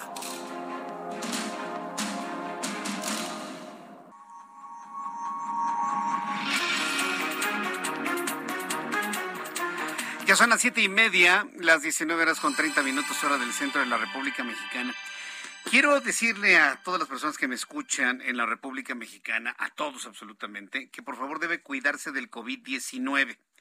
Debe cuidarse del COVID-19. De verdad, eh, no es una gripita. Yo sé que muchos políticos, por hacerse los fuertes, por no demostrar la impericia en el manejo de la pandemia, por decir que todo está bien, dicen, ay, es una gripita. tengo síntomas de una ligera gripa, pero todo está bien y voy a trabajar desde mi casa. Y la gente piensa, cuando informan esto de una manera irresponsable, para hacer ver las cosas menos graves, porque lamentablemente esa es la, la, condición del político mexicano, hacer ver que no pasa nada, que todo es menos grave. Entonces mucha gente dice, ay, pues no me importa, no se cubre bocas. Si me enfermo es una gripita. No, señores. Estoy recibiendo una cantidad impresionante de mensajes de personas que me dicen, tengo COVID y me siento muy mal, estoy en cama, me duele todo, no estoy para hospital, pero me duele todo, me va muy mal, me siento mal. Le tengo que decir algo, me acabo de enterar el sábado pasado, ¿sí? O sea, mañana se va a cumplir una semana, del primer caso que yo conozco, conocí.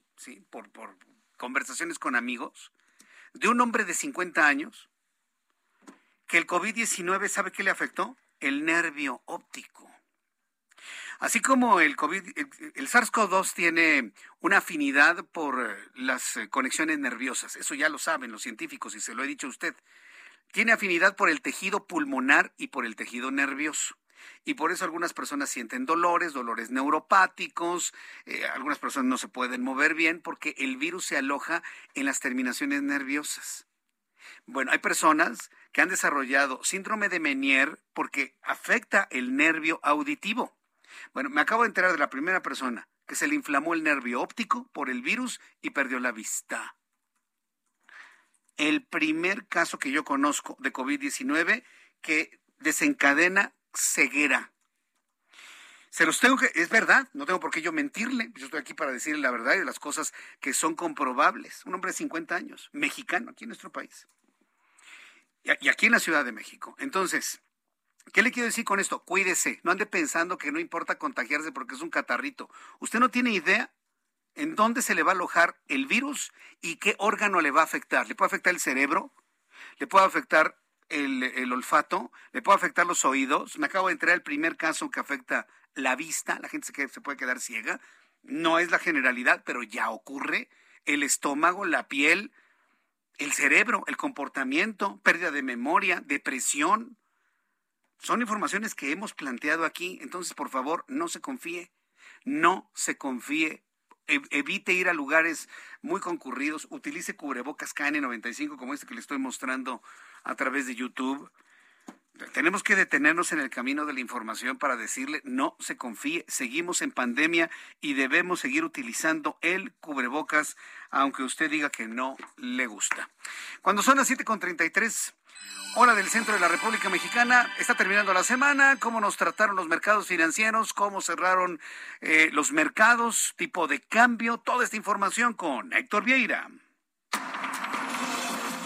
La Bolsa Mexicana de Valores cerró la sesión de este viernes con un retroceso del 0.46% al perder 218.70 puntos, con lo que el índice de precios y cotizaciones, su principal indicador, se ubicó en 47.743.15 unidades en una jornada en la que el sector de consumo frecuente fue el único con ganancias. En Estados Unidos, Wall Street cerró con ganancias generalizadas luego de que el Dow Jones avanzó 321.83 puntos para llegar a 31.097.26 unidades. Por su parte, el Standard Poor's ganó 39.95 puntos, con lo que se ubicó en 3.825.33 unidades, mientras que el Nasdaq sumó 99.11 puntos, que lo colocó en 11.127.85 unidades. En el mercado cambiario, el peso mexicano se depreció 0.09% frente al dólar estadounidense, al cotizarse en 19 pesos con 77 centavos a la compra y en 20 pesos con 24 centavos a la venta en ventanilla. El euro, por su parte, se cotizó en 20 pesos con 79 centavos a la compra y 21 pesos con 11 centavos a la venta. El Bitcoin tuvo una caída en su valor del 2.40%, con lo que cerró en 19.356.80 dólares por unidad, equivalente a 392.205 pesos mexicanos con 55 centavos el Banco de México informó que en mayo las remesas alcanzaron un nuevo máximo histórico, al ingresar 5.172 millones de dólares, lo que significa un aumento del 14.3% con respecto al mismo mes del año pasado, para un acumulado de 22.413 millones en lo que va de 2022.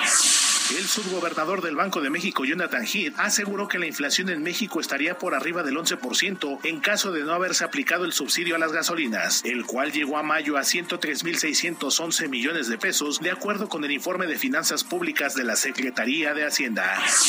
El director de banca de consumo global de HSBC, Nuno Matus, afirmó que México está en condiciones de seguir creciendo, aun cuando se dé una desaceleración o recesión global, al señalar que su macroeconomía está sana y tiene todas las señales positivas aún después de la pandemia.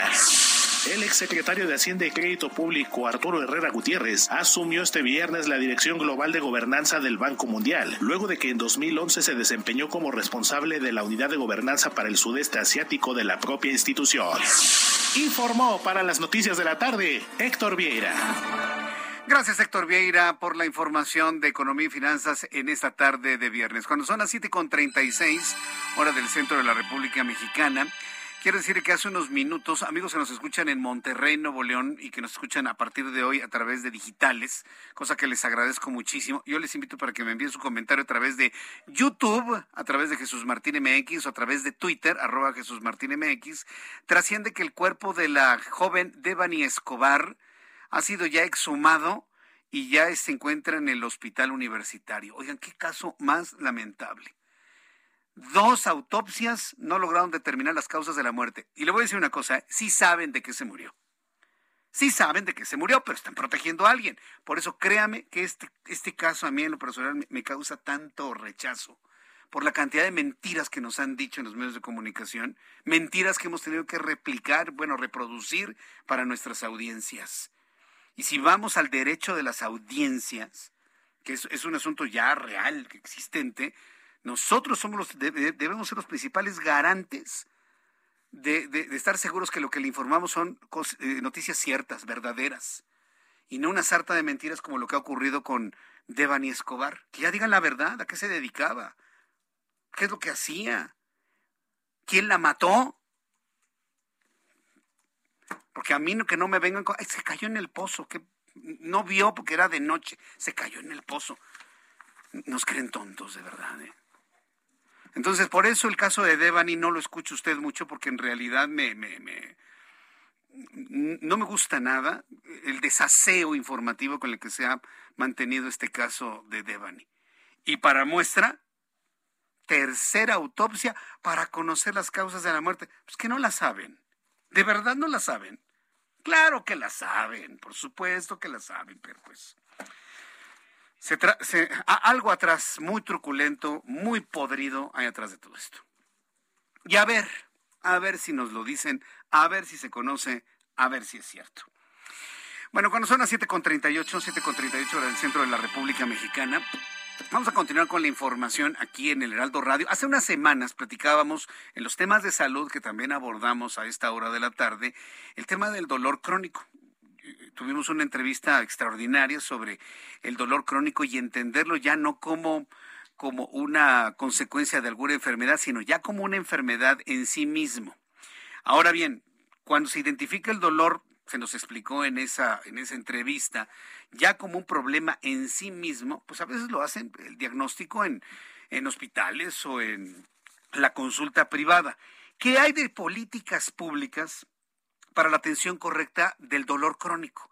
Existe en México, se atiende, a veces eh, se maldiagnostica. Para conocer sobre esto, hemos, hacemos contacto con el doctor Héctor Jaime Ramírez Barba. Él es diputado del Partido Acción Nacional y es secretario de la Comisión de Salud. Don Héctor Jaime Ramírez Barba, me da mucho gusto saludarlo. Bienvenido, muy buenas tardes. Igualmente, Jesús Martín, mucho, mucho gusto saludarte y lamento haber escuchado el tema que tú mencionabas de Devani, porque las autopsias, pues es el estándar de oro para saber cuáles son las razones. Y si hay, si hay si hacer tres autopsias, primero es una gran desconfianza en la autoridad para tenerlas que hacer tres veces. Y segundo, queda claro en una autopsia bien hecha cuál es la causa definitiva de la muerte, como tú bien lo refieres. No se pues sí, sí, da pena escuchar esas cosas. Sí, no se, no se necesita profanar el cuerpo tantas veces. Con una bien hecha es más que suficiente para poder determinar la causa de la muerte y fincar responsabilidades a quien provocó la muerte de la chica. Es una pena, pero bueno, yo, yo le agradezco mucho que haga un aporte en torno a esto porque ahí vamos los medios de comunicación replicando lo que nos van diciendo sin hacer una crítica de lo que verdaderamente hay atrás de todo ello. Ese provoca otro tipo de dolor, ¿eh? dolor del alma ¿eh? y, dolor por lo que ocurre en nuestro país.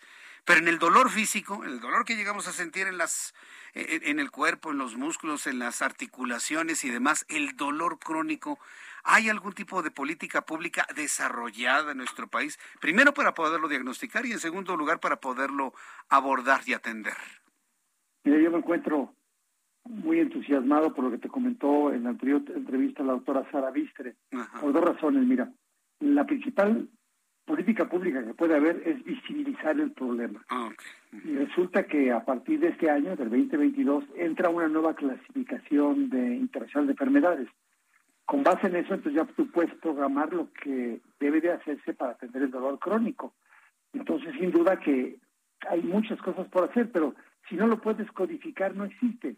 Entonces ya el hecho que hoy se pueda, tú recordarás que cuando surge, por ejemplo, la COVID, pues sabíamos que era un virus, sabíamos que daba neumonía, pero pasó diciembre, enero, febrero, marzo, hasta marzo o abril del año 2020 se clasificó la COVID. Es decir, en, la medicina y, para hablar del mismo problema en el mundo, primero hay que clasificarlo. Entonces, un gran avance me parece a mí es que ya como tú bien lo señalabas, el dolor crónico se debe de clasificar ahora como una categoría de enfermedad separada y hasta en cierto punto debe, debe abordarse como una enfermedad con derecho propio, ¿no? Es decir, antes tú decías, es que le duele mucho, ah, porque se quebró, oiga, es que le duele mucho, ah, porque trae el dolor de espalda, oiga, es que le duele mucho, y la verdad es que el dolor crónico es una sensación de dolor que persiste durante más de tres meses, puede o no estar asociado con un traumatismo, puede o no estar asociado con una enfermedad, y puede persistir después de que la lesión inicial se haya curado.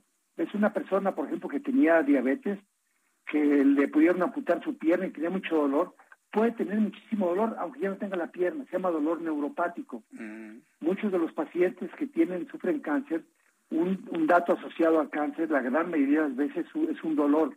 Y este dolor, bueno, ¿cómo lo podríamos reconocer? ¿Cuánta carga de la enfermedad existe en México, que es el segundo tema. Ya tenemos cómo clasificarlo y el segundo es que sabemos qué es lo que está causando más discapacidad en los mexicanos. Mira, en el año 2019, de manera global, el 9% de la carga completa de discapacidad de muchos millones de mexicanos fue el dolor bajo de espalda. Fíjate. Mm, el dolor lumbar, ¿no? Así es, del dolor del cuello y ahora que anda con los con los celulares muy agachados todo el rato, el 4% fue dolor de cuello. La osteoartritis, y más cuando ya son personas pues de 50 o más años. El 4% fue osteoartritis y otras alteraciones musculoesqueléticas 5%. Y además, cuando hay depresión, que en este caso de esta población que te comento de 50 a 69 años, pues el 5%, cuando tienes sumas, casi el 20% de la discapacidad en México se da por dolor crónico. El segundo tema, ya tenemos la enfermedad, ya sabemos cuáles son las causas de la enfermedad, ¿qué va a tener que hacer de política pública el gobierno? Pues empezar a capacitar a sus médicos, porque aún entre los expertos del dolor, que acaban de hacer algunos estudios, se han publicado en este año 2022 12 estudios, para ver qué tan capaces son los médicos de identificar un dolor por sí mismo. Y que uno diga, no, no, usted lo que trae es un tema de su cabecita, usted quíteselo de la cabeza, oiga, no, me duele mucho. Entonces, si, el médico no cree que posee un dolor crónico, pues no le va a prescribir medicamentos.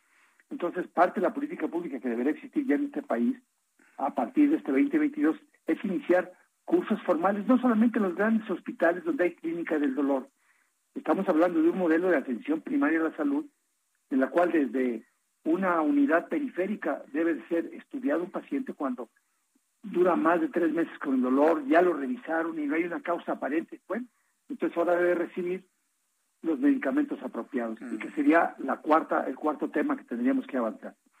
¿Cómo puede tener un paciente los medicamentos apropiados?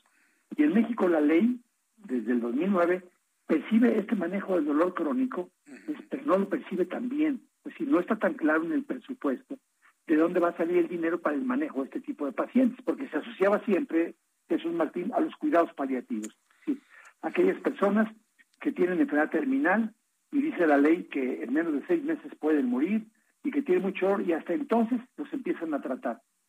el pues reto que tenemos en el Congreso es quitar ahora esa, ese, esa restricción de seis meses para que la persona que requiera cuidados paliativos o la que requiera tratamiento integral de dolor, así sea un bebecito o sea un adulto mayor, que quitemos ese freno de los seis meses y quitemos el freno pues de los opiáceos, pues, porque en muchas ocasiones los medicamentos que les dan como el paracetamol o la numelubina pues no quitan ese tipo de dolor, requieren medicamentos realmente mucho más severos para poder controlar el dolor. Sí, platicamos de los opiáceos. Ahorita voy precisamente a ese punto. Hay dos elementos que me parecen eh, importante preguntarle. Uno que tiene que ver con el presupuesto, porque eh, para que todo avance tiene que haber presupuesto, tiene que haber dinero. Pero ¿de dónde va a salir el dinero para poder atender de manera adecuada a estos pacientes cuando ayer se acaba de informar que no hay dinero para hacer tamiz neonatal?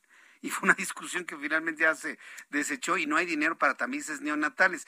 Si no hay para algo tan elemental que genera calidad de vida para los seres humanos en el momento de su nacimiento, no, pues ¿qué vamos a esperar con el asunto del dolor crónico?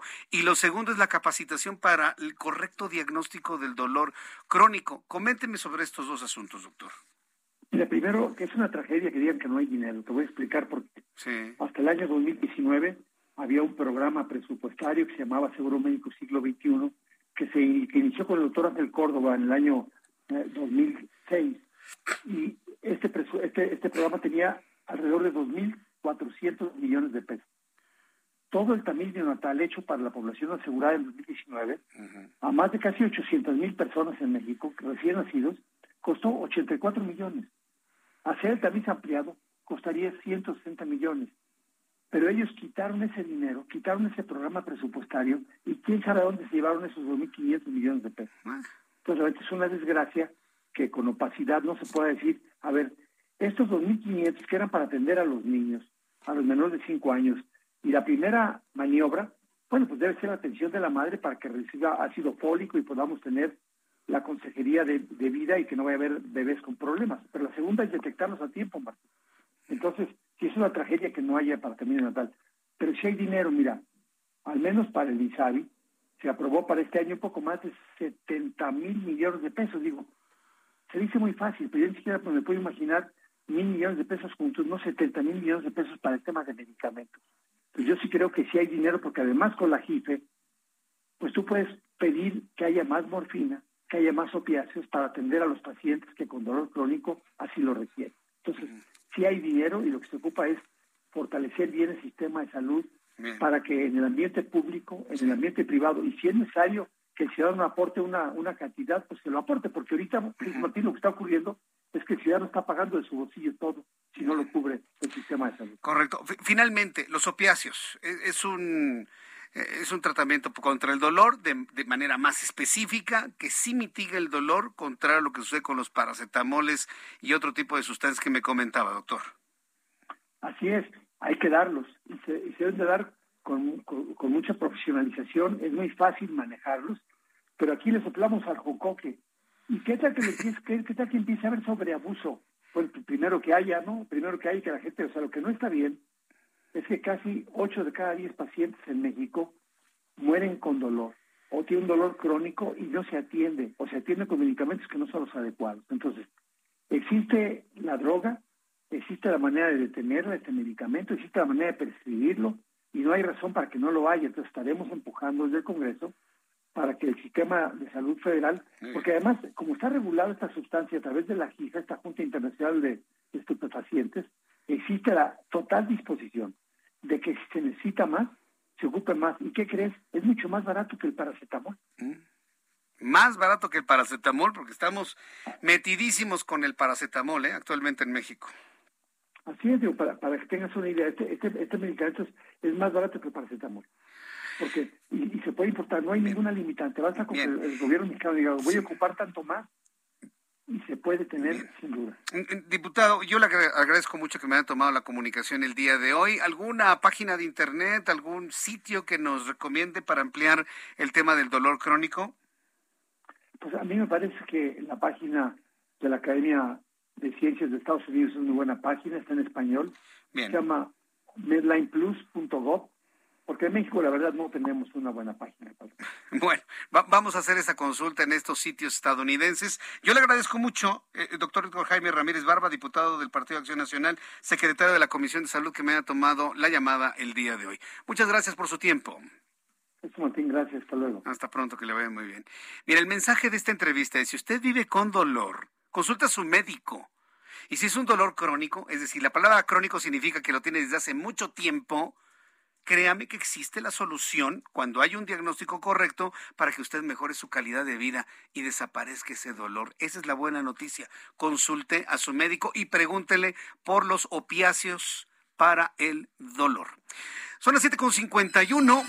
Roberto San Germán, qué gusto saludarte con toda la información deportiva. Bienvenido, Roberto. ¿Qué tal? Buenas, buenas noches, mi querido Jesús Martín, y buenas noches a toda la gente que nos sintoniza. Pues ya arranca el torneo de la Liga Muy X este fin de semana, mi querido amigo. Hoy viernes ya había partido a las 7 de la noche, Necaxa contra Toluca, ya en el Estadio Victoria, pero desgraciadamente fue una fuerte granizada, una lluvia allá en Aguascalientes. Necaxa no puede empezar su partido todavía contra el Toluca, entonces está pospuesto. Parece que empezamos con el pie izquierdo lo que sería esta nueva temporada de la Apertura 2022. Y hoy también, por la noche, a las 9 de la noche, Mazatlán recibe a Puebla dos de los pocos equipos que ya tiene la televisora de la Jusco, porque hoy se enteraron que ya no van a pasar tampoco a Necaxa, mi querido amigo. Mm. Lo va a pasar ahora Televisa, se queda con el Necaxa. Están a nada de que Martinoli y Luis García pues simplemente estén narrando cuando se vayan a ver ellos para jugar FIFA o algún otro juego, mi querido amigo, pues están quedando sin equipos, ya no tienen casi equipos, no sé qué está pasando. Las Chivas abren contra Juárez, un equipo que debe dinero, se supone que no debería estar jugando este primer partido, pero ya sabes cómo es nuestra liga y luego nos quejamos de por qué nos eliminan en un sub-20 haciendo el ridículo y uno de los fracasos más fuertes que ha tenido últimamente el fútbol mexicano. Luego tu maquinita, mañana a las 7 de la noche se enfrenta a los Tigres, amigo. Buen duelo, pero allá en el volcán. América recibe al bicampeón, al Atlas, en el Estadio Azteca a las 9 de la noche. Los Pumas abren el torneo contra Tijuana el domingo. Atlético de San Luis también el domingo contra León. Santos contra Monterrey, que es un clásico en el norte, y el 4 de julio, lunes, Pachuca recibe al equipo de Querétaro. Cambiando de deporte, amigo, Checo Pérez está en Silverstone, un gran premio de la Gran Bretaña que le cuesta mucho trabajo.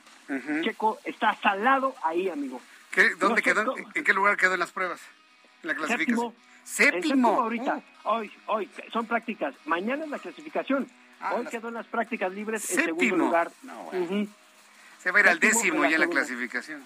Esperemos que no, esperemos que no, pero sí le cuesta mucho trabajo este gran premio. No sé por qué, es su coco, amigo, es un némesis. ¿Qué es la forma de la pista o, la rugosidad o qué es? No sé, no sé, eh, ah, con esa pista no puede. Simplemente no ha podido, siempre ha tenido problemas, pero ojalá ya con este nuevo auto, con el RB, ¿no? No tenga ninguna bronca. ¿No? Pues esperemos que así sea, porque yo sé lo que se siente, yo hay políticos con los que no puedo, mano. Entonces, y él pues hay pistas con las que no puede, pues sí. ¿Verdad? No, ya, ya me imagino de quién estás hablando. Es cosa de la vida, ¿qué le vamos a hacer? aeropuertos y refinerías, ¿no? sí. Aeropuertos ah, sin vuelos y refinerías sin gasolina. Ahí nada más te la dejo. No, hermano, no, no, no, no, no, no, me la dejes. No, ah, no, ya, ya. No, no, mira, ni hablemos mejor, amigo. Te deseo mejor que pases un bonito fin de semana. Buen fin de semana. Diviértete, diviértete, gózalo. Muy bien. ¿Para qué, ¿Para qué te preocupas de más? La pasamos, la pasaremos muy bien a recomendación tuya. Mi querido Roberto, que te vaya muy bien. Nos escuchamos la próxima semana. Muy buenas noches. Igualmente, amigo, cuídate mucho. Buenas noches. Hasta luego. Ya nos vamos. Muchas gracias por su compañía, por su atención. Dios mediante, nos vemos eh, mañana en digitales a las 9 de la mañana, el próximo lunes en televisión por el 8 a las 2 por el canal 8 a las 2 de la tarde con todas las noticias en el Heraldo Televisión, 6 de la tarde Heraldo Radio. Yo soy Jesús Martín Mendoza y a nombre de este gran equipo de profesionales de la información, le agradezco su atención y le deseo que tenga muy buenas noches. Esto fue Heraldo Noticias de la tarde con Jesús Martín Mendoza.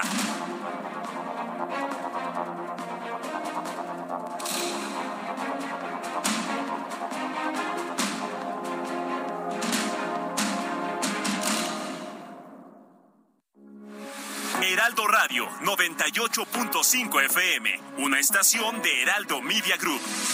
Transmitiendo desde Avenida Insurgente Sur 1271, Torre Carrachi, con 100.000 watts de potencia radiada. Heraldo Radio, la H que sí suena y ahora también se escucha. Ever catch yourself eating the same flavorless dinner three days in a row? Dreaming of something better? Well, HelloFresh is your guilt-free dream come true, baby. It's me, Kiki Palmer. Let's wake up those taste buds with hot, juicy pecan-crusted chicken or garlic butter shrimp scampi. Mm. Hello Fresh. Stop dreaming of all the delicious possibilities and dig in at HelloFresh.com. Let's get this dinner party started.